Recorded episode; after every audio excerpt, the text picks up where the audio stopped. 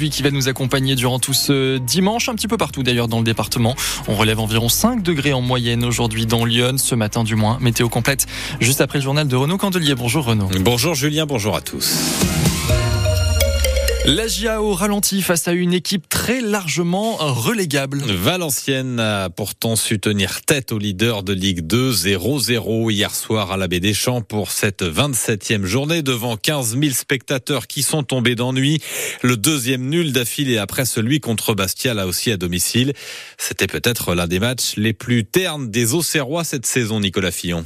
Une rencontre qui a véritablement démarré après la mi-temps, car en première période, on s'est ennuyé ferme à la baie des Champs. Face à des nordistes aussi valeureux qu'agaçants, à toujours vouloir gagner du temps sur les touches ou les dégagements de leurs gardiens, les Auxerrois ont semblé en manque de rythme, de punch et surtout d'agressivité et de justesse devant, avec zéro tir cadré lors des 45 premières minutes. La seconde période des Iconais a réveillé le public de sa torpeur, mais là, c'est l'efficacité qui a fait défaut. Trois parades du portier valenciennois, un poteau trouvé par Sinayoko et deux têtes ajaïstes qui ont frôlé les montants du VAFC 0-0 face au dernier. Rien d'autre à signaler dans cette triste soirée pluvieuse qui confirme que même en tête du championnat, la GIA est dans le creux avec ce cinquième match nul en sept rencontres. Et heureusement au classement, la GIA garde son avance intacte sur ses poursuivants qui ont joué hier soir.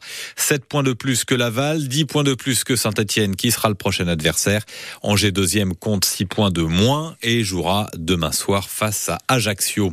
Elle a tout donné mais ça n'a pas suffi. Orlan Olière s'arrête aux portes de la finale du 60 mètres au championnat du monde d'athlétisme en salle à Glasgow. Hier, la Sénonaise, championne de France de la discipline, a signé le 13e temps des demi-finales.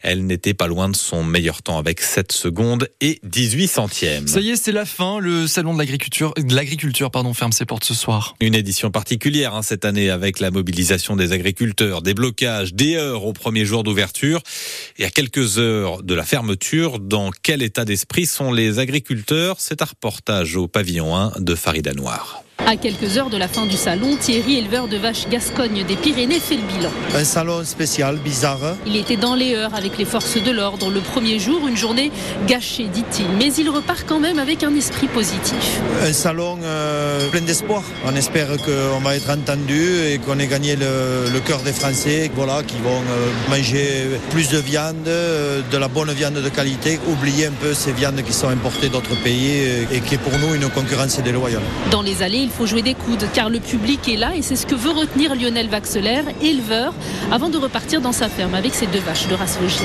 Quand on entendait que ça soutenait les agriculteurs pendant les premières manifestations, en fait on s'aperçoit que le grand public est au rendez-vous, donc ça fait plaisir. Des visiteurs qui posent plus de questions cette année sur le quotidien, les difficultés. Valentin est éleveur de vaches laitières dans l'Orne. Certains cherchent à comprendre notre détresse plus ou moins. Moi j'ai expliqué mon point de vue à moi et les problèmes qu'on avait chez nous notamment. On repart à la maison, on en retient un, un, beau salon et on est prêt à revenir. Le salon fermera ses portes au public ce soir à 19h. Reportage au salon de l'agriculture signé Farida Noir. Elles sont souvent là pour les petits enfants, pour rendre service aux parents et partager des moments que seuls les grands-parents savent donner. C'est la fête des grands-mères aujourd'hui, l'occasion de dire un mot d'amour à celles qui marquent nos souvenirs d'enfance, des souvenirs que sont d'ailleurs en train de créer Maëlle, 6 ans, et Mathias, 2 ans, avec leur grand-mère. Pauline Boudier les a rencontrés hier à Auxerre. Elle est comment ta mamie? Gentille, très gentille. Elle fait des beaux dessins. Plein de choses. Très belle. Qu'est-ce que tu fais avec ta mamie? Je joue avec elle, je joue au Barbie. Des fois, je regarde la télé. Ah, ça, c'est malheureusement oui. Alors, je ne sais pas si je dois le dire parce que les parents nous ont dit de limiter au maximum un épisode, par exemple, de dessin animé, mais on le respecte pas toujours. C'est assez difficile. Alors, donc, on sort. Elle nous emmène faire des promenades au parc et des fois euh, dans des petites forêts. J'aime bien parce que je prends l'air et je vois les oiseaux. Bonne fête mamie, je Et t'aime. voilà. Un petit coup de fil à mamie, ça lui fera plaisir aujourd'hui. Si vous êtes dans le nord de Lyon, une occasion de vous faire plaisir en faisant une bonne action. Le salon des vins de Pont-sur-Yonne, organisé par le Rotary Club, propose de découvrir 30 vignerons venus de partout en France. C'est à la salle des fêtes de 10h à 17h. L'entrée, elle est à 4 euros, mais une partie des bénéfices iront cette année au Resto du Cœur.